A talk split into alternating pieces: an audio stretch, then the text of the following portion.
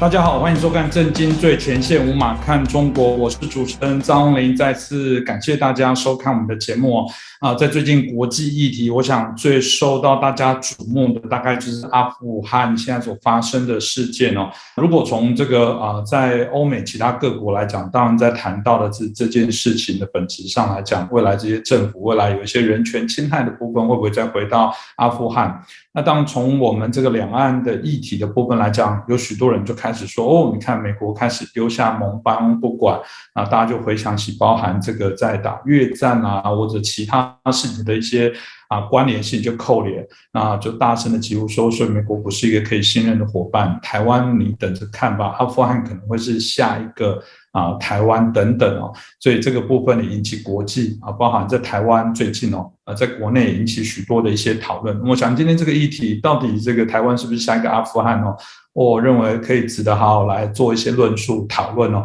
那今天我们开心邀请到中国经济学家，也是旅美的学者，我们陈小龙博士，陈老师你好，你好，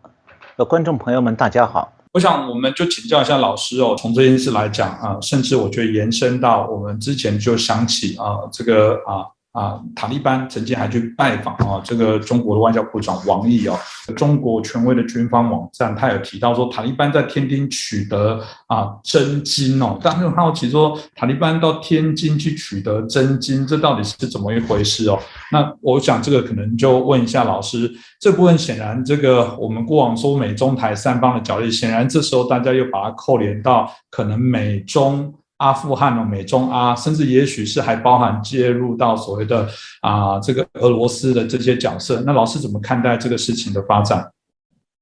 呃，刚才主持人谈到这个塔利班这个到天津去取经这件事情，是真的是在他这次夺取全国政权之前，塔利班派一个代表团到天津会见了中共的外交部长。嗯，那无非是要取得中共的支持，但是。中共一字不提他和塔利班那些复杂的关系，他只是要求说塔利班不要再支持这个中国新疆的那些维吾尔流亡者。那中刚才主持人提到这个网站呢，是在中国叫做西路网站。这个网站说呢，说塔利班能够卷土重来，是因为在天津取到真经。那么，这个西路网是中国一个为军方鼓吹大国崛起的网站，它内容是覆盖很多军事方面的，就全球军备啊、全科军事科技呀、武器啊、军事思想、战略战术、军事历史、战争战役等等。那么这样的网站，它在中国如果没有军方的支持，它一一秒钟都不能存在。所以应该讲，这个网站这个是有军方背景的，但是呢，这个。这个网站也不是军方的官方网站，所以他的消息呢，还有他的说法都是半真半假的。他主要的目标是忽悠中国国内的那些个军事爱好者。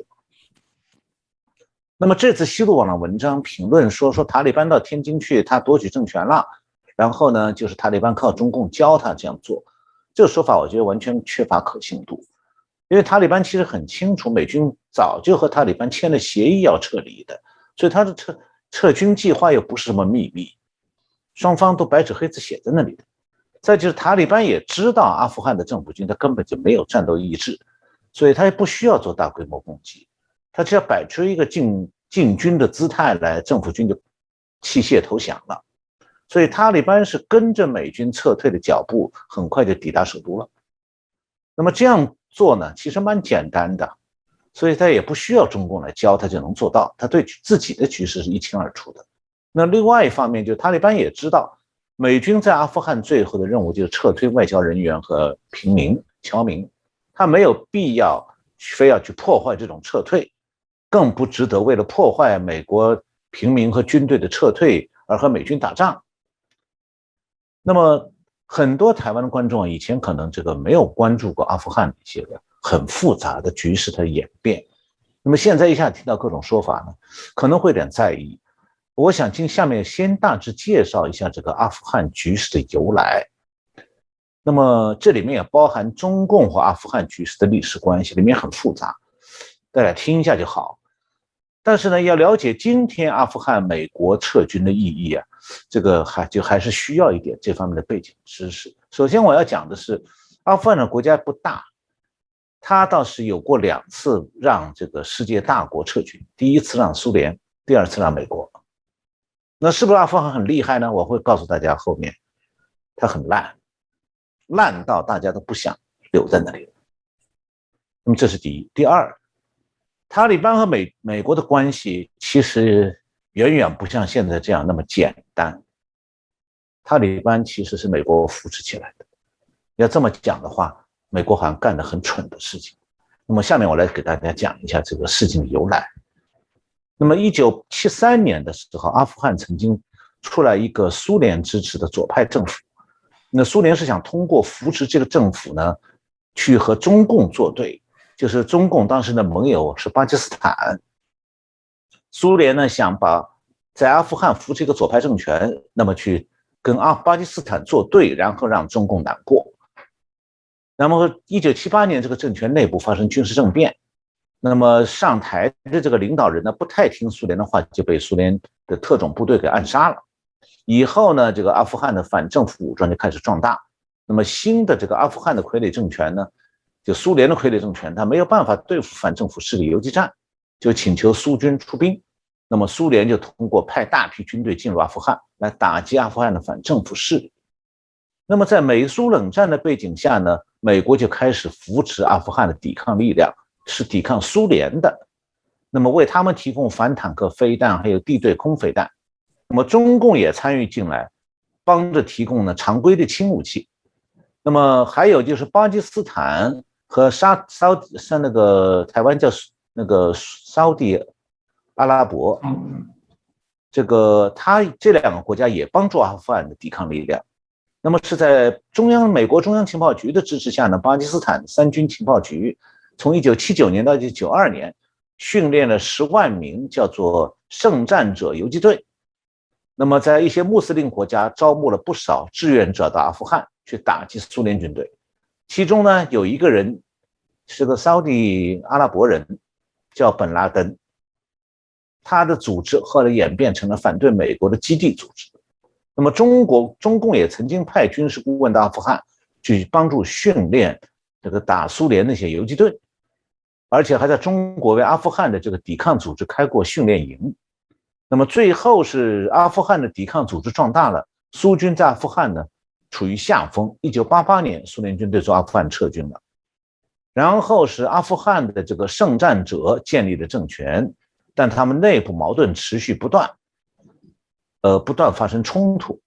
然后是发源于阿富汗有一个南部一个地区的坎大哈地区的这个伊斯兰原教旨主义的运动，叫塔利班，就是他原来的意思是学生，在那个这个这个阿富汗这个现在塔利班这个主要的部族呢是叫做那个普什图族，这个族呢他们的语言。讲学生就是塔利班，意思就是这是一个神学式的一个团团体。这个团体塔利班是一九九四年兴起来的，逐渐发展具有了政治和宗教武力的团体。最后是一九九六年攻陷了他的首都喀布尔，然后获取了政权。一九九七年呢改名为阿富汗伊斯兰酋长国，实行伊斯兰统治。但是呢，在阿富汗还有反对塔利班的其他部族组成的叫做北方联盟，占据了阿富汗的东北方地区和西面。那么塔利班和恐怖主义组织呢，呃，有很多合作关系，因为他自己也来也算是这一类的组织吧，所以他给恐怖主义组织像那个本拉登的组织提供庇护和协助。那么，二零零一年发生了九幺幺事件以后，美国和他的盟友就开始出兵，这个打击塔利班势力。要这个直接打击塔利班武装，同那么这样的话，这个塔利班政权被打垮了，到躲到山里头去了。那么最美军最初的目的就是逮捕本拉登这些恐怖组织成员，而且要惩罚塔利班，因为塔利班给他提供保支持和这个保护。但是后来发现说，阿富汗情况比想象美国想象中要复杂的多。那么塔利班势力呢，还是在阿富汗各地活动，而且不断发动恐怖袭击。那么，二零零一年的时候，阿富汗主要的反对塔利班的这些势力呢，在德国的 Bank 集会，然后回国建立了一个政府。二零零四年十月是选出了一个民选的总统，这个，但是呢，阿富汗仍然是一个极度贫困、军阀割据、政府腐败的国家。那么设在德国的有一个叫做 Transparency International，就是透明国际，这个组织是专门这个监督世界各国的政府的腐败的。他这个透明国际组织二零一六年有份报告讲说，国际社会为阿富汗政府提供援助物资资金，大概有八分之一是被高官私吞掉的。那么阿富汗所谓的经济活动呢，基本上就是两方面，一个是海洛因的毒品的种植和销售，再一个就是它一些矿石，这个金属矿和非金属矿，它可以把这个开矿权。卖给外国公司，其中包括中大批的中国公司，那么从中收取一部分收入。所以，对阿富汗这样一个经济高度畸形的一个内乱不断的国家，这些国内的问题，美国是解决不了的。那么现在呢？刚刚垮台的这个阿富汗政府啊，他原来主要是依靠这个塔利班的死敌，阿富汗叫北方联盟这个支持。那北方联盟实际上是居于阿富汗北方。的这个几个少数民族大概占阿富汗人口百分之三十，那这个塔利班的这个普什图族呢，在阿里阿富汗也就是占百分之四十，人口双方差不多。那么北方联盟呢，主要它的民族是塔吉克族和乌兹别克族，这两个族呢，他们的这个相关的国家就是现在的塔，原来俄罗斯的那个塔吉克斯坦和乌兹别克斯坦。那么这两个族也是属于军阀性质的，那么他们组一个组一个联盟，那么大当这个原来那个垮掉的这个刚垮的这个阿富汗政府呢，主要是靠这一批北方联盟的少数族裔来维持他的统治，所以北方的少数族裔塔吉克族和乌兹别克族，他们当中的人呢，大量加入军警队伍，然后这个他们族裔的那个军阀的管理层。就转任阿富汗政府军和警察的指挥官。呃，比方讲，塔吉克族在全国人口中是占百分之二十五，但是他在全原来那个阿富汗政府军官当中，军队当中的军官，他的比例达到百分之四十一。那么在警官当中，警官的里的指挥官百分之四十三是属于塔吉克族的。所以，与其说呀。这支阿富汗军警力量是听从中央政府指挥、为国家利益服务的话，你还不如说他实际上更听从军阀的指挥。那么，阿富汗政府的名册上是军警一共三十五万人，真正点卯的时候看得到的人只有二十五万，还有十万空额。所以，阿富汗军方是长期吃空额的。那么，这个军费呢，就是军阿富汗军队的。经费呢，又是来自于美国的补贴，所以等于说是美国出钱养了这么一批这个没用的军队。那么这当兵呢，就是这个塔吉克族的人到阿富汗政府这边来当兵，就是为了混饭吃的。他们没有任何忠诚，也没有什么动机，这个动机也可以说是不纯的。他不是要为什么国家打仗、保卫国家，他就想这个挣一份钱，就跟。这个民国时期，国军那时候面对的共军，都是山里面的农民啊等等，这些人想去当兵，无非就是有一口饭吃。那阿富汗这个军队的士兵也不过如此。那么他们没有纪律可言，毫无纪律，也只关心个人的蝇头小利。所以大家不要把阿富汗当做现代化国家，把它往这种。不发达的落后国家去想，想的差一点、坏一点，就比较符合他的现状。那么，阿富汗的军警受普遍呢，受教育程度很低，大概只有五分之一的人可以读书写字，剩下人五分之四是文盲。那么，对大部分士兵，美军当年训练他们，发现说，你还得教他认字。虽然成年人二三十岁了，他不认字的。那么这样的部队，他当然是暮气沉沉，训练也不足，没法打仗的。他们最擅长的是什么呢？是把美军给他们装备的、美国援助他们的武器，偷偷卖给塔利班，自己赚一份小钱。那么阿富汗的警察呢，当地民众把他们看作是强盗，是最可恨的机构。原因是他们也不是什么好东西。美军在的时候，这些阿富汗警察就政府政府的警察呢，最感兴趣是从美军那里弄到汽油，然后呢，说他们要警察开车巡逻没有汽油，找美军要汽油，要了汽油以后把它把它卖给塔利班，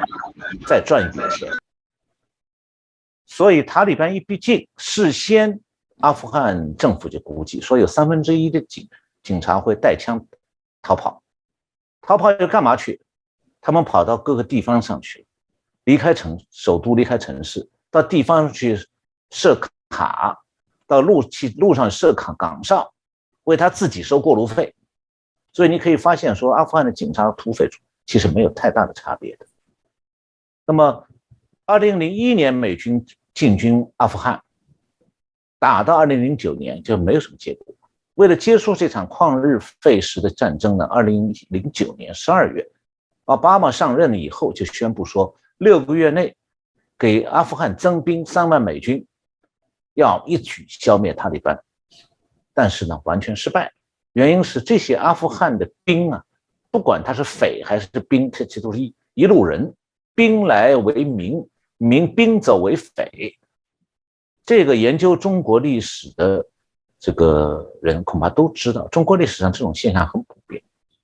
就。落后国家这种情况是非常普遍，因为当兵就能吃饭，就能有饭吃，不然会饿死。那么这些个兵也好，警察也好，匪也好，塔利班的这个游击队也好，都是贩毒为生，造反为这个他们的职业。那么二零一一年的时候，美军在巴基斯坦找到了本拉登，把他击毙了。当然，这这个故事啊，真的假的，我们还要保画一个问号。因为现在也有些资讯说可能不是真的。那不管怎么样，然后美军就开始准备把主力一步一步从阿富汗撤出来。那么到二零一五年，主要的部队已经撤退完毕了，这个住在阿富汗的兵力只剩下大概两千人，就这两千人留在那里，塔利班就没有敢进攻他的这个首都。那么这次呢是最后一批美军要撤离阿富汗，那塔利班立刻就发动进军。其实他也没有真的大规模、有组织的军事进攻，他就是骑开着汽车往城市里来了。那么八月十五号进入这个首都喀布尔，重新就夺取了政权，就把总统的那个办公室给占。那么现在有一种流行说法，说美国输得太惨。那客观的讲啊，让美国输得太惨的，其实不是塔利班了，而是阿富汗政府。这个政府是在美国多年的支持下，但是腐败无能。美国过去在二十年在阿富汗投入了八百多亿美元，提供武器装备、训练军队，为阿富汗军队提供军费。但这是一支混饭吃的部队，腐败的政府。所以这次美军一撤，阿富汗政府啊，他不是这和他的军队是立刻就就地瓦解，他还真不是兵败如山倒，他就没有败过。而是兵败如兵散如雪崩，他就没有打仗。兵败如山倒，说打不过了，我垮掉了，这支部队他没有打，他自己就散掉，没了，消失了。所以塔利班进军各地，基本上没有遇到什么像样的抵抗。政府的军队不是纷纷的逃逃散，就是缴械投降。那美国之所以决定撤离阿富汗，主要原因就是这些政府官员和军警。他其实没办法维持一个国家的正常运行，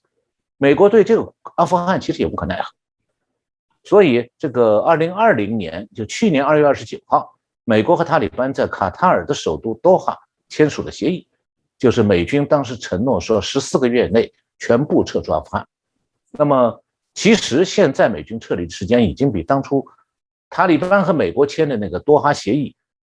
推迟了几个月了。那现在批评美军放弃阿富汗的说法，其实一开始啊就忘掉了美军进军阿富汗的原来的目的是什么？美美军去阿富汗不是为了帮助阿富汗什么扶持民主制度或者实现现代化等等，只不过是要打击在那里跟美国发动恐怖对美国发动恐怖袭击那些恐怖分子那个基地组织，去打击基地组织有关系。那美国美军之所以扶持阿富汗政府呢，是因为当时美军一去，把阿里阿这个塔利班政权就垮掉了。那么塔利班政权垮了，阿富汗必须还产生一个新的政权。那么这样的话就出来一个美国扶持的政权。那美国当然也没能消灭塔利班。那事实上呢，本来消灭塔利班就不是美军的目的，美军只是惩罚他。那美国呢，其实也没有什么义务为世界上任何国家的任何政权背书到底的。像阿富汗这样一个政府和他的军队，他自己是靠腐败为生的，解决不了任何国内问题，对塔利班的威胁也毫无斗志，所以只是想在美国保护下混一天算一天。所以说他半个黑道也差不多。所以对美国来讲，用军力维持那样一个政权能达到什么目的？那究竟有什么目的吗？实际上什么目的都没有，所以美国其实知道的，阿富汗呢这个现原来那个就刚刚垮掉这个政府呢，如果是在美军撤离之后，他扛不住的。但是呢，美国犯了个错误，美国的大概是中央情报局高估了阿富汗政府这个原来垮掉、刚刚垮掉的政府它的自卫能力。今年六月，美国情报机构评估说，阿富汗政府可能会。在美国军队离开后的六个月内倒台，结果是六天都不到。刚才前面主持人讲到了，因为当然现在塔利班啊，目前当占领了这个首都，也攻进了总统府，大家就会觉得说，哇，是不是未来它就会变成合法的政府？当我们看到啊，就许多的这个包含西方的国家，包含欧盟，他们现在虽然说要跟塔利班。啊，来做对话，但他们也说，哦，这不是正式的成，呃，成为就承认他们是一个啊，目前正式的一个政府。那这当然会有一些国际后续的一些拉拔。那当然，因为中共的介入哦，会不会大家说会不会因为中共包含这个苏联率先的承认，协助他成为这个所谓的正式的这个啊国家啊，开始引导他进入啊国际中的一个角色？当然，大家就在看后续会怎么发展哦。这个不然，这个干嘛他当时跑到中国去取真经哦？这部分我们就请教一下老师，老师你怎么看呢？呃，我这网让我想到啊，就上个世纪。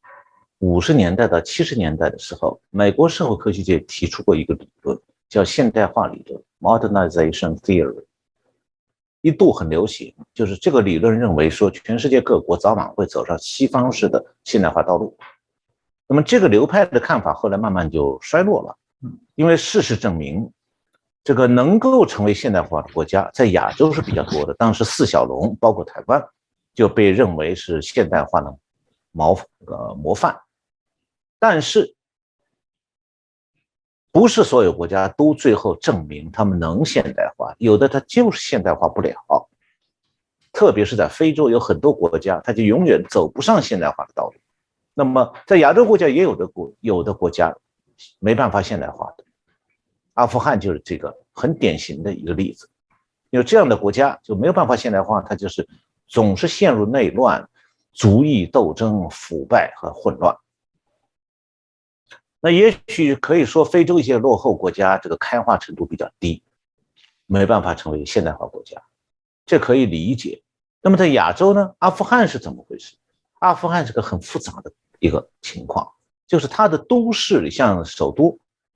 那么它有那些受过教育的，甚至上过大学的，愿意拥抱现代文明的人，也是比较世俗化的，对这个伊斯兰宗教没有那么强的信信念。也不见得感兴趣，但是他的乡村里也有大量没受过教育、是在族裔战争中长大的小孩子，而这样的人反而人数更多。那些住在偏远地区，曾经他们的父辈曾经是当这个反对苏联占领军的游击队的这些人，他们和他们的后代，现在后代也长大了。这些人一辈子除了开枪，只会抢劫，他只这就是他们的谋生方式，他们就成了塔利班的社会基础。结果就像上个世纪前半段中共在大陆造反的时候一样，一大批穷人、农村的穷人被煽动起来打仗，那么最后动摇了国民政府。那中共呢，是用阶级斗争去煽动这些农民、无知的农民。文盲们，那么塔利班呢？是用伊斯兰教义去煽动同样的人，两者在本质上其实是一样的。呃，而且塔利班和中共啊有一点一模一样，就是他们只相信枪杆子里面出政权。所以你看到塔利班的人，都是手里端一支自动步枪，到哪里都是一支枪。所以你可以把他们和土匪和那山大王什么连在一起看。当然，塔利班也有一点和中共不同，那就是说，中共当年在中国大陆造反的时候，反对国民政府的时候，它上面有个大老板苏联，在摸他的头，在给他钱，给他武器。那么苏联也是管着他的，他要中共学着现代化，当然不是西方的现代化，苏联要他学苏联的现代化，苏联模式的现代化。而塔利班上头是什么东西呢？是那些原教旨伊斯兰教派的训导，教他们怎么样仇恨现代化，要恢复古老残酷的伊斯兰统治。所以现在呢，我们把这个阿富汗原来那个垮掉的政权，如果说它消失了。那剩下的问题就是塔利班这个政权能不能让这个阿富汗恢复和平和秩序呢？我觉得蛮难的，因为我前面提到过，阿富汗的族裔对立和武装冲突啊，不会因为塔利班再度夺取政权的自动消失，因为这种冲突主要是这个原教旨伊斯兰教派控制的这个塔利班势力，他们在宗教和族裔上。和北部、西部的乌兹别克族和塔吉克族有很大的冲突，双方人数呢大体上是四比三，所以也就他这个塔利班的人口也不比反对他的人口少多多少。那么现在这个北方联盟就是乌兹别克族和塔吉克族呢，就反对塔利班的普什图族的人，现在是逃散。但他们是带着武器逃回家乡的，也就是说，接下来他们还会他和塔利班之间继续内战的。那么，塔利班重新夺取政权以后，他会怎么做？他从来没有讲他要放弃他的这个伊斯兰这个意识形态，或者说伊斯兰宗教。那么，如果他继续他的宗教，按照他们的伊斯兰法的一些做法。那么他就会去照样的打击那些这个通常由世俗的受过教育的现代精英，比方讲，他们现在明确了，他们要打击记者、法官、主张和平的人士，还有居然能够身居某些职务的女性，就在他们心目中，在按照伊斯兰这个法典，女人是卑微的，是附属于男男人的，他们不能够骑在男人头上。所以，像这样一个粗俗野蛮的伊斯兰法支配的一个这个游击队团体，那么他们呢，要想继续统治这个阿富汗，他还会用伊斯兰法来统治社会。那么，按照这个法律，你要是杀人犯被定罪，那就处决；通奸被定罪也是处决；盗窃被定罪是。砍腿砍手，那么男的必须留胡须，不许刮胡子；女的必须穿全身的罩袍等等。还有呢，阿富阿塔利班可能再度禁止像电影、电视和这个音乐，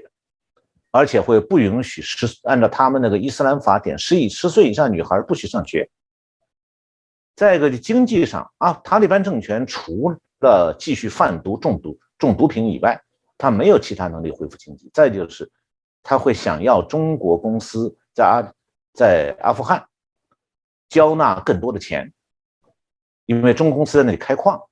为中国获得各种矿产资源。那么目前在塔利班刚刚因为刚刚进城市，所以他们还要想取得国际承认，所以他会暂时改变一下策略，稍微收敛一点。那以后会怎么样？估计他又会回到过去的做法。那么这样一个政权呢，他和中共和俄国能成为朋友吗？其实不是啊。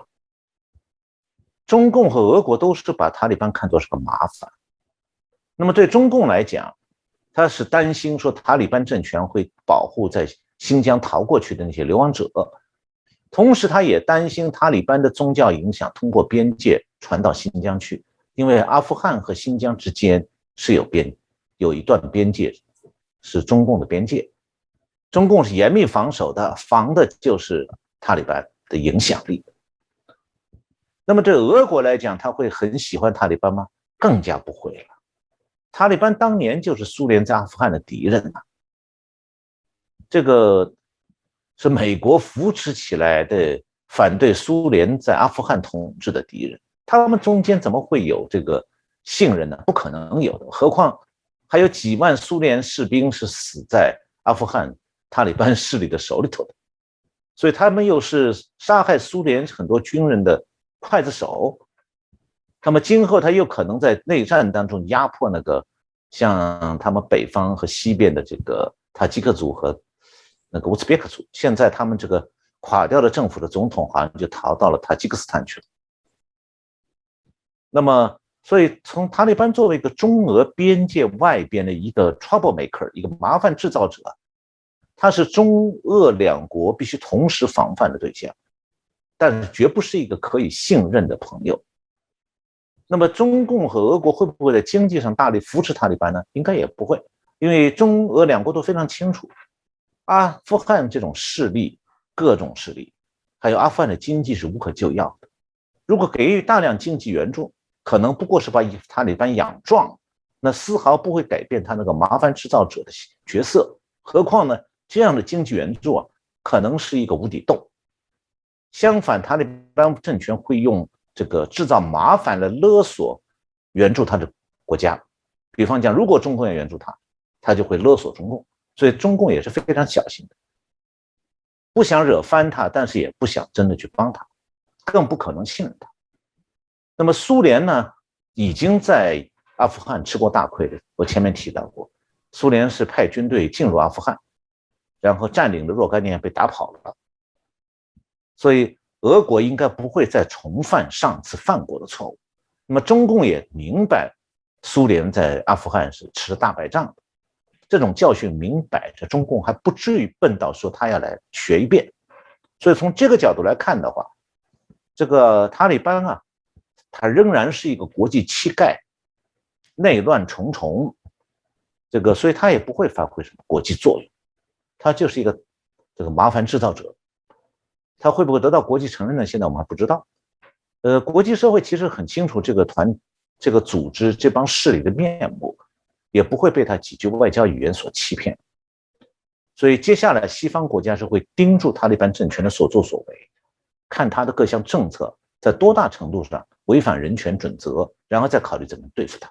所以，我想刚刚陈博士我大概谈的非常清楚，总结就看听得出来，有人难怪会用。帝国坟场来形容说，从俄罗斯介入，从美国介入，接下来大家看中国如果一旦介入，中国到底要扮演什么角色，就值得来做一些观察。当然，八月十五号，美国哦的这个《纽约时报》曾经写了一篇这个报道，其中大概大体上谈的就是啊，美国遗弃了阿富汗，那这个台湾必须警警醒哦，就必须对这件事事情有些看法。这回到一开头的时候提到，台湾内部现在有很多人为这件事情在做。许多的谈论，觉得美国不可靠，美国就是会走啊，所以啊，这个部分必须台湾要警醒，这个靠山山倒哦，这靠自己最好。那老师您怎么看这篇报道？呃，《纽约时报》啊，不是一个好媒体，他过去这几年来一直在扮演美国民主党的喉舌的角色。那么这一次啊，阿富汗事变之后，好像美国这些民主党喉舌都造反了，不只是《纽约时报》这样做。在批评拜登，美国民主党还有其他的核实，像《华盛顿邮报》、CNN 电视台也造反了，他们一起发生在批评拜登的撤军安排，而不像以前，过去这几年他们是无条件为民主党当局的所有政策辩护的，哪怕那政策再烂再糟。那么为什么会这样？表面上看起来，这些美国喉舌啊，民主党喉舌是给阿富汗事变的难堪结局，说没办法说什么好话。但实际上，他们是要为阿奥巴马减轻责任，因为奥巴马才是阿富汗失败的主要的责任者。这个，那么奥巴马又正好是美国民主党的神主牌，碰不得的，所以他们骂骂拜登就算了，反正拜登也是替奥巴马跑腿的，替奥巴马办事的，现在还是这样，这样就可以转移全世界。在阿富汗事件上对奥巴马的指责。其实呢，这个不管美军撤军啊是事先早就宣布的计划，也不管撤军本身是从奥巴马到川普到拜登都同意的决策，这个撤军啊这次难堪在两个方面。第一个就是拜登的撤军方案是非常的草率，现在还丢下了一万多美国平民留在阿富汗，但是。外交人员和一部分军队率先跑路了。这讲起来，外交人员是为美国本国平民服务的。你平民还在，还有万把人。当然，这其中要讲起来，这平万把人也都是民主党的支持者。为什么呢？多半是代表各种各样的非政府组织，拿着美国的钱到阿富汗去混饭吃。所以这批人自己也是混非政府组织饭的。混民主党饭，所以这样才是为什么他们会在这个战乱的阿富汗待在那里不走，那里也没有生意可做，也没有必要去学什么阿富汗的这个伊斯兰法典法典。何况我相信的万把平民当中，女性多于男性，所以应该都是美国的左派。但不管怎么样，他是美国公民平民。外交，美国的外国务院应该是让他们先撤完了以后，自己最后撤。我也不知道为什么拜登不在几个月前就把他们请走，一直拖到最后，已经美军和美国大使馆撤已经是那个过了时间，双方和塔利班协议的这个撤的时间，原定是二这个今年四月撤的，已经过了四个月了，结果美军还是呃美国。大使馆在阿富汗大使馆还是没有把那一万多平民撤掉，所以现在就变成说，美国要倒过来跟阿富汗那个塔利班说：“你们别把我们的一万多人扣在那里啊，你把他们放跑啊，让他们回来。”我心里想，这一万多人为什么跑过去啊？就跟当年这个在中东的这个叙利亚那些地方有 ISIS，就是那个恐怖主义组织，也是伊斯兰的。那么这些人当中。也不光是当地的阿拉伯人，还有一大批白左从欧洲各国、从美国跑去的，吃饱了饭没事做，要去当恐怖分子的。然后有的被杀了，有的呢是自己又后悔了要回来。所以对这种情况啊，我实在是觉得说这个有点奇怪。当然也是让拜登、让美国难堪，让全世界看得好好笑。那么第二个，美国撤军的难堪就还在于，就是美国这一撤就暴露出来，不到两三天，这阿富汗政府就销声匿迹了，就像那个太阳底下的一个雪人一样，突然化的没了。就美国花那么多钱，那么多年扶持一个原来的阿富汗政权，就这么样的废，不放一枪就散伙了。那暴露出来说，奥巴马当局当年一直在。极力扶持这政权是多愚蠢。那么，对一个腐败无能到极点的阿富汗当局，美国历任行政当局都看不出来的脆弱吗？当然不是啊。那很可能他就是因为了掩盖过去奥巴马犯的这愚蠢的错误，就强撑着不放手。那么现在看来呀，阿富汗这个奥巴马时代，美国可能早就知道阿富汗呃奥巴马本人都提出来要撤军。就他早就知道阿阿富汗的政府撑不下去，那么也为了撤军，奥巴马曾经出兵去给阿富汗增加美军，想要去把阿塔利班打一下，打的塔利班垮掉以后呢，好让这个政府烂政府阿富汗的烂政府能够混下去。结果没想到也毫无战果，所以恰恰可能是因为阿富汗这个政府太烂。奥巴马当局为了掩盖自己的无能呢，就假装不知道阿富汗的局面会糜烂的不可收拾，想把这个问题推给后任。那么现在是拜登在接盘收拾这个残局。那么既然阿富汗这个烂政权是个扶不起来的阿斗，为美国是不是早就该撤军？还有就是撤退是不是一定会损害美国在世界上威信？我觉得谈这两件事啊。呃，现在很多媒体和媒体人是跑题了。为什么说跑题呢？就有两个问题，他们都不谈的，不思考。那不这两个问题如果不思考清楚啊，他们的所有结论都不靠谱。什么两什么什么问题呢？就第一个就是，美国有没有能力在世界上任何国家都充当冤大头？第二个问题是，美国干预国际局势，它有没有一个优先顺序？那么关于第一点，美国在世界上有没有能力在任何地方都充当冤大头？比方不久前海地又内乱了，有一股势力要求美国出兵去镇压另外一派。结果拜登是拒绝了，我是觉得这种就是属于这个要美国去当冤大头的。那对这种情况呢，实际上我们理性的想一想，都可以知道说，美国没有能力在世界任何地方都当冤大头的。其实要美国当冤大头的，包括一大批民主国家、发达国家，我指的是欧洲的国家，德国、法国、意大利都是这样的。就他们以前有一种从美一直有多少年来的一种从美国开油的心态，我以前在节目里好像提到过，这种开油心态就是说啊，你美国既然愿意承担维持国际秩序这个责任，那你花钱好吧，那我就可以把我的钱省下来，把军费省下来发福利，还能获得你美国提供的国家安全，我何乐而不为啊？那德国就是一个例典型的例子，那德国那总理默克尔甚至把开美国油看作是。美国的义务和德国的权利，rights。那么，作为美国的纳税人，感觉是什么呢？就是美国的纳税人自己过的日子还不如欧洲好，还要为富裕的德国、欧洲其他国家承担国防经费，充当冤大头。你们的国家安全，美国为你们承担一部分，算是盟友之间的互助，但这个互助不能说是把美国当冤大头啊。美国纳税人的钱，然后变成不捞白不捞，捞了也白捞。我以前在节目里多次批评过德国政府这种做法，所以不要以为说民主政府他做的一切就都是光明正大，都是正确的，也可能是干一些坏事那么这一次欧洲国家的自私又冒出来了，他们在批评美国的时候，一下就暴露了他们那个阴暗的那个心思，就是他们关心阿富汗事件着眼点在什么？他不关心阿富汗国家的命运，他关心的是说：“哎呀，阿富汗难民要增加了，那我们可不要难民哦，阿富汗难民别到我们国家来哦。”以前默克尔政府，德国的默克尔政府是欢迎难民的，现在他又突然不欢迎了，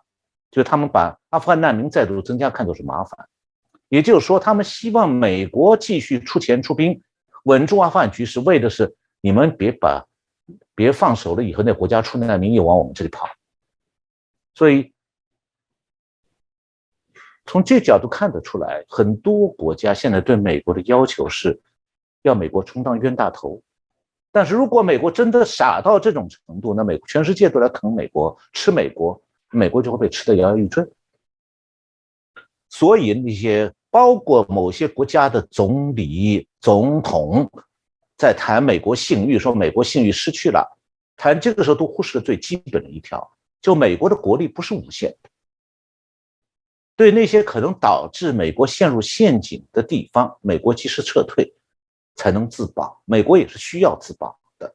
那么在这方面，奥巴马硬撑着，假装不知道阿富汗政府太烂，要面子丢了里子。那么现在拜登呢，要保住里子，就自然，而且他就得丢面子，就得挨骂，以至于他们自己的喉舌都在骂他。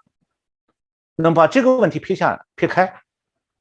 我们谈。再谈刚才提的第二个问题，就很多现在媒体谈论这个美国的威信丢失，美国靠不住的时候，我们要谈有一个第二个问题必须要谈的，也和我们现在谈到的这个阿富汗事变以及台海关系有关。第二个问题就是，如果这个世界上有有些地方的国际秩序必须要美国来干预。那美国干预国际局势，它有没有一个优先的顺序或者是一个考量？那显然是有的。那么，美国按照什么优先顺序来干预一个地区的局势？是因为那个地方喊得响吗？当然不是。这个美国呢，这个不会说是会哭的孩子有奶吃，就说你你哇哇喊，美国就一定要去帮助他啊维持他。那么。如果美国需要考虑一个地区的国际局势需要干预，那首先考虑的是这个干预呢，对美国的国家安全、的国际局势的安全有多大的影响？那么，一个地区的局势动荡，是可能爆发战争，那么直接是可能对美国构成直接美国的国家安全构成直接和间接的威胁。那就要看这种威胁的强度有多大。我们回到这个阿富汗事变来讲，现在我们来分析啊，我发现说这下面我要谈一些东西，都是这次大家谈阿富汗事变的时候，没人在讲的事情，包括 BBC 啊、法国国际广播电台都不讲，或者说他们忘掉。美国为什么当年在阿富汗扶持塔利班，已经现在没有人谈了？那是美苏冷战的需要，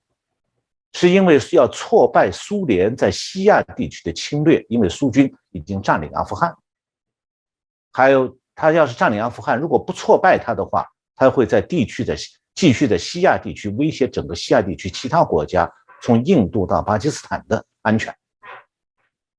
那么其实呢，苏联侵略阿富汗对美国的国家安全没有直接威胁的。但是，如果是能够让苏联陷入阿富汗战争，就构成对美国国家安全有利的条件，可以减轻美国在欧洲和东亚面临的苏联压力。这就是当年美国介入阿富汗的考量。我前面提到过，美国曾经援助过阿富汗游击队，给他们提供各种武器，打下了。几千架苏联飞机。那苏联从阿富汗撤军以后，美国又接着出兵阿富汗，听起来好像是同一个国家，一个大国退出，一个大国进入。但是这个一进一出，其实本身没有直接的因果关系的。美国出兵阿富汗不是要去填补苏联控制阿富汗之后又撤出来这个真空，而是因为阿富汗又成了伊斯兰原教旨恐怖主义组织势力的。支撑地和庇护所了，这股势力制造的九幺幺事件构成了对美国国家安全的直接威胁。那么现在，伊斯兰原教旨恐怖主义组织的势力不断的遭到打击，他们对美国的国家安全呢，已经不再构成威胁了。这就是美国现在要考虑从阿富汗撤军的背景。所以不要抽象的谈美国的影响、面子什么乱七八糟。因为养活阿富汗原来刚刚垮掉那个政府啊，不是美国的义务。也不是美国的道义责任，更加不是美国国家安全方面必须优先考虑的选项。那么讲到美国干预国际事件，美国和红色大国和共产党大国有过多次军事冲突，美国美军是直接参战，主要的就是两次越战和韩战。那这这两场战争，前一场韩战是中共替苏联出征，试图占领南韩，直接威胁东北亚地区的安全。最后是中美双方打成平手，那后一场越战是中共为主和苏联争夺这个红色阵营挑战美国的主角，试图呢帮越共征服印度支那半岛，威胁东南亚地区的安全。那美国当时在越南南越不断投入兵力，对北越大规模轰炸，最后是美国把中共拉到了反苏阵营之后，主动撤军了，放弃了越南。那么很少有人把这个。西贡美军撤军这个表面现象啊，和美军撤军这个大背景挂起钩来谈。那么从美对美国来讲，当年这两场战争都与美国的国家安全，这个严格意义上没有直接的冲击的。就是中共打南韩，好像只是在南越这个朝鲜半岛打仗。那么他进攻南越，也是在这个越越南。打仗，但是中共的两次韩战和越战都构成了红色阵营对东北亚和东南亚地区安全的威胁，进一步呢会牵动美国在美苏冷战当中和红色阵营对抗的这个态势，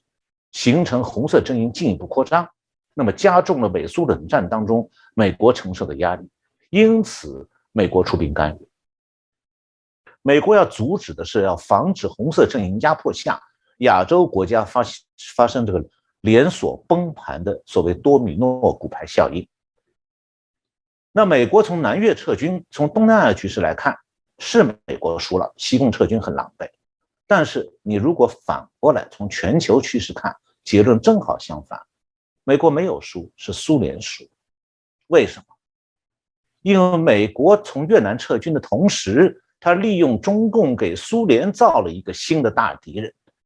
苏联就不得不大规模分兵到中苏边境去防范中共，这让美国反而减轻了冷战的压力，增加了冷战当中的优势，而苏联因为同时面临美对美对中两大对抗、两面对抗，苏联的冷战规模扩大了，也扛不住，最后垮下来。那这两场战争的结局给我们什么教训？就是冷战时代啊，边缘地带的局部战争，并不一定非要打出一个你死我活来这样一个结果。如果是能造成双方态势的这种转变，产生对敌方不利的态势，就算是局部战争达到目的。所以从国际战略的角度来看，美国不会、不应该，也没有必要把每次局部战争都打到底，包括这个阿富汗。那么同样的理由，看待美国和红色大国的这个冷战式军事对抗，也要从这种国际战略的角度去看当中的利弊得失。那么很多人这个看到美军从阿富汗撤退的场景，马上联想到，哎，当年越战美军也这么狼狈撤退的。那我刚才讲过，美军参与阿富汗这个战争是打击恐怖主义，和冷战没关系。那么越南战争呢，实际上。是美国表面上是输了，实际上是赢了。所以对比西贡撤军和阿富汗喀布尔撤军，本来就没有可比性，因为战争的原因、结局、撤军的考量完全不同的。不过就是个机场上撤退，这个撤退的过程相似而已。那么可以讲，阿富汗的恐怖势力削弱以后啊，阿富汗今后他愿意怎么样，对美国也不重要，他也威胁不了美国。那么台湾就两样，台湾是直接关系到美国的国家安全，所以台湾绝对不是阿富汗，所以用阿富汗来比喻台湾，是国际事务观察上非常肤浅的看法，完全不足为取。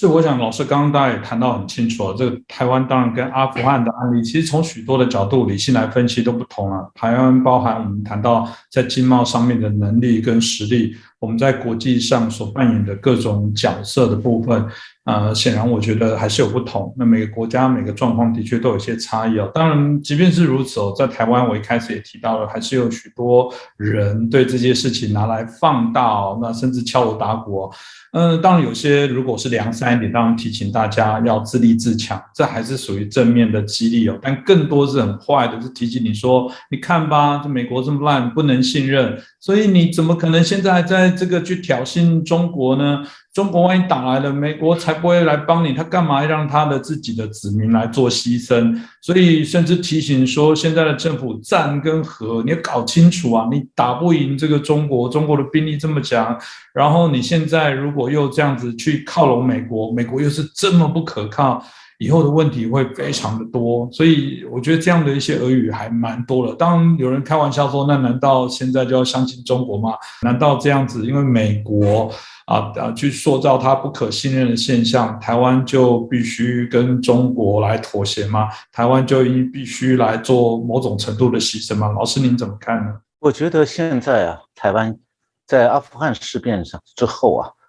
呃，成为中共新战的一个新的。一个窗口。那么关于这个问题，就是台湾不是阿富汗，这样讲还不够的。为什么呢？还需要回答说为什么台湾不是阿富汗？呃，我觉得这个台湾不是阿富汗，这个关键在哪里呢？就是中美冷战不同于美苏冷战，这一点也是那些帮中共说话的人永远在逃避的一个大背景。他们不肯谈中美冷战。假装不知道这个历现实，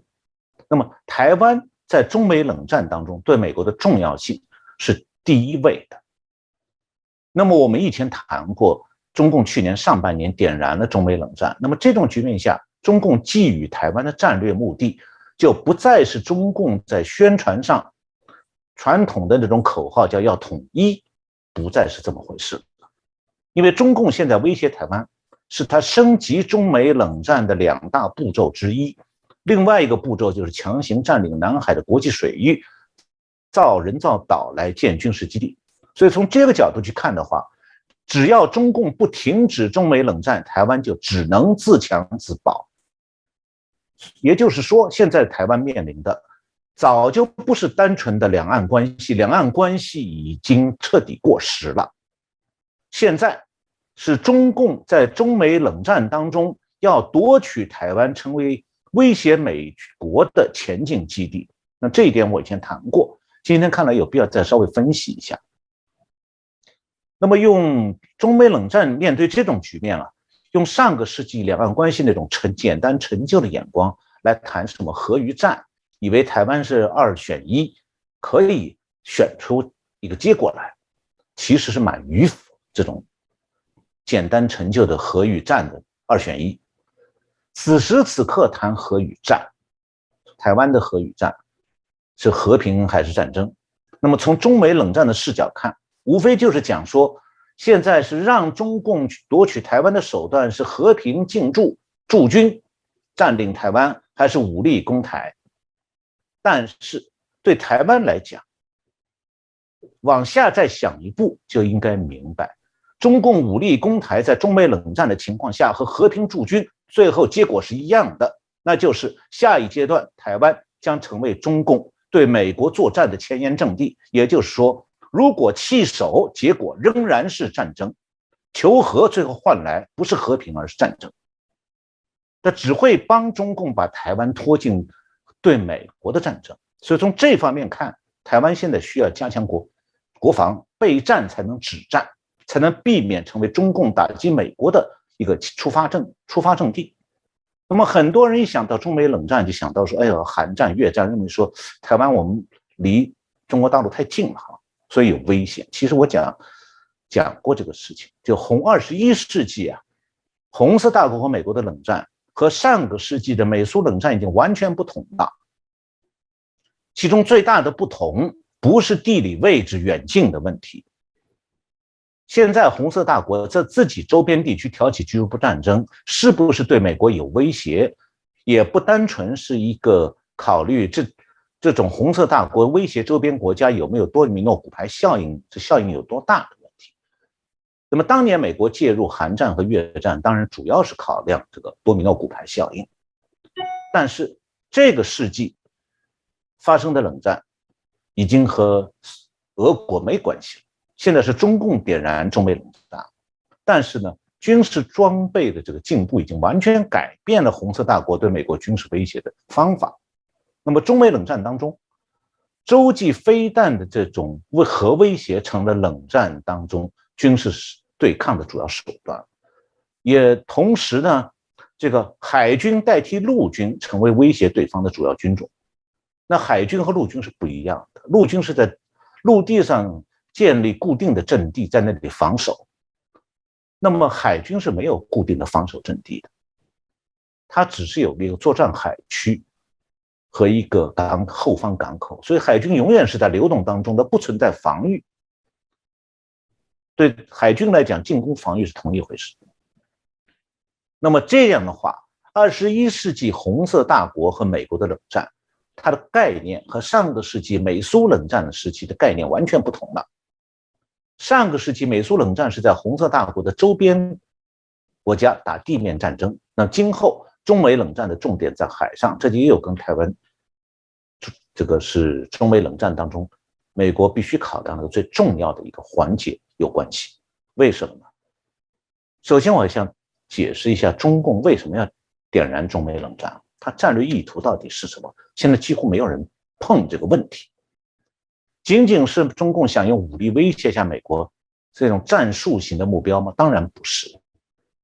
中共现在有比较明确的要把美军从第一岛链和第二岛链挤走的这种战略意图。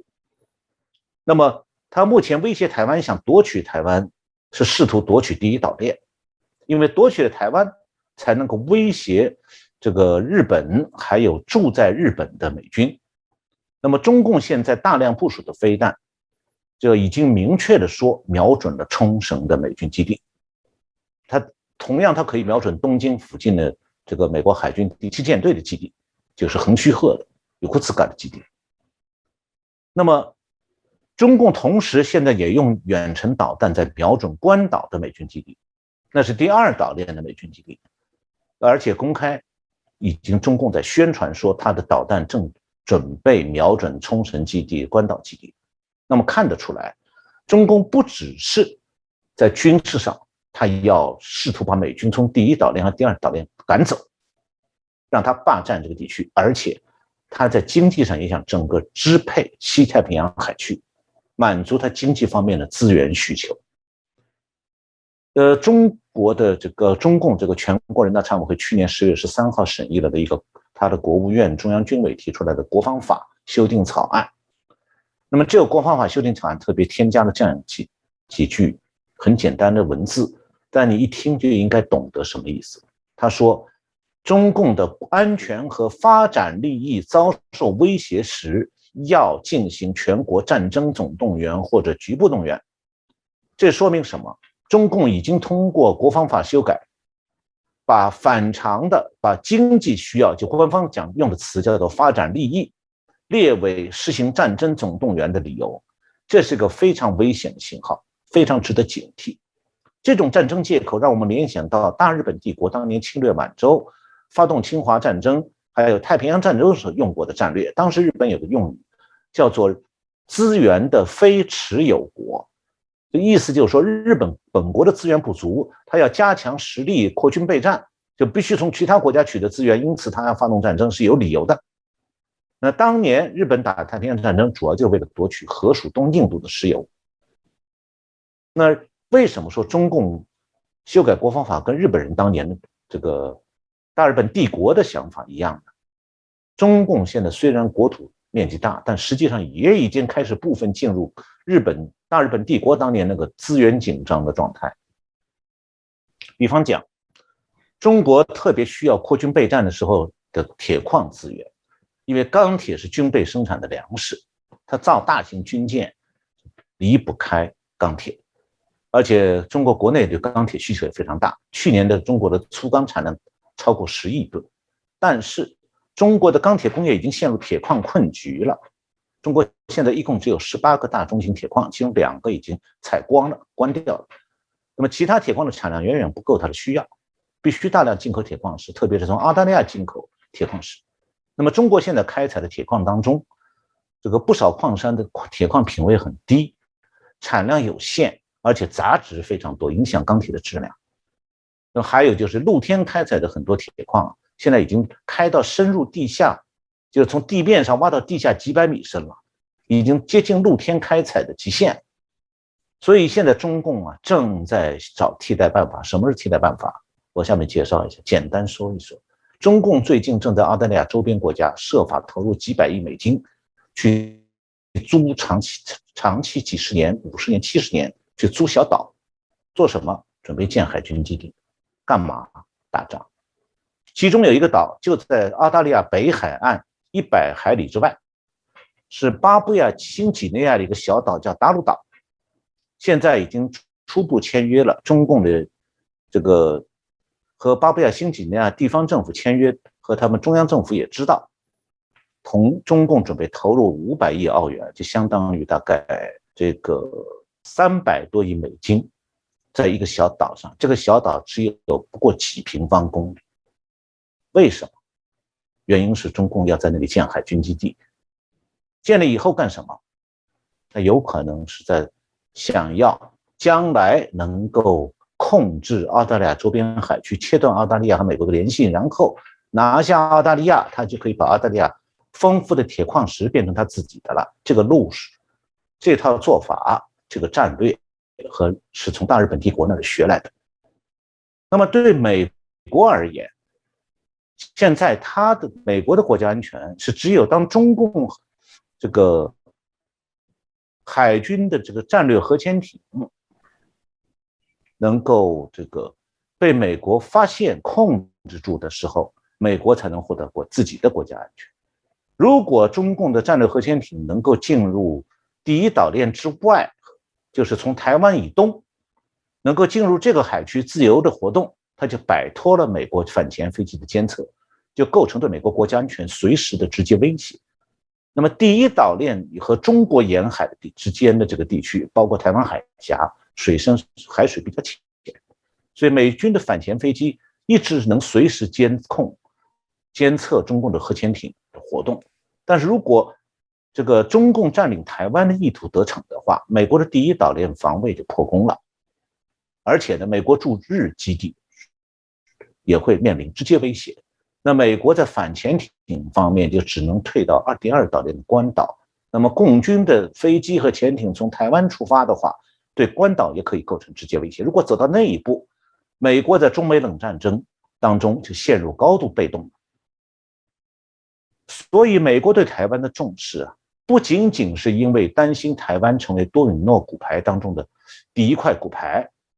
也同时担心美军对中共核潜艇的防卫能力因为失去第一岛链而大幅度弱化，进而失去美国的国家安全。所以，中美冷战当中，美国应对这场冷战的前线到底在哪里？就在台湾，在第一岛链，因为。哪哪里能够有效侦测到对方战略核潜艇的动向，哪里就是美国国防的前线，因为美国的敌人就在大陆上。那么，在二十一世纪的冷战当中，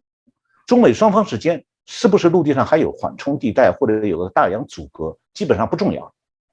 因为中共的飞弹可以飞一万公里。因此，对美国来讲，台湾的重要性不只是价值观上相同的盟友。也不仅仅是经济上的伙伴，也是可能发生东亚地区多米诺骨牌效应的地方。这几点我们都是按照上个世纪这个冷战的传统考量来分析的。那么现在更重要的是说，美国针对中共的国土防卫的前沿已经大大延伸了，美国不得不来对付中共的威胁，它的战略核潜艇。所以，中美国的国防战略现在是要防中共的水下舰艇可能发射常规的飞弹弹头，这个或者是这个普通弹常规弹头，或者是核弹头。那美国的国防前沿就在第一岛链，也必须在第一岛链，也只能在第一岛链。那么台湾就在第一岛链的核心位置。那么这样来理解台湾对美国的战略地位，就会明白说为什么台湾不是阿富汗，因为。阿富汗对美国来讲无关痛痒，对台湾呃对美国来说，台湾的安危，美国有唇亡齿寒之感。这种感觉，你如果不从冷战的角度，不从核对抗的角核武器对抗的角度，你没办法理解的。嗯，那么这就不是台湾自己选择的问题了，是中共把台湾放到了他的冷战方略当中。所以台湾也只能努力自保。现在啊，不光是美国感受到的，对台湾的危机可能会让美国唇亡齿寒，还有两个国家有相同的感觉，那就和美国一样感同身受。一个是日本，一个是澳大利亚，这样就能理解为什么现在日本和澳大利亚对台海局势非常关心，因为他们和美军考量是一样。所以我想，这个陈老师哦，今天的分析应该让大家很清楚，绝对台湾不是阿富汗，但阿富汗的事件显然一定让我们有许多值得来思考。那还是那句话，命运不交给别人，我们非常的同意，但当然也不会交给中共的手上，不是吗？今天很感谢我们陈小龙老师哦，带来我们精彩的、清楚的分析哦。我想阿富汗的事情议题会在持续的发酵，我们未来有机会都持续的关注跟报道。那今天就再次感谢陈小龙博士，谢谢陈老师，谢谢主持人，谢谢各位观众朋友们。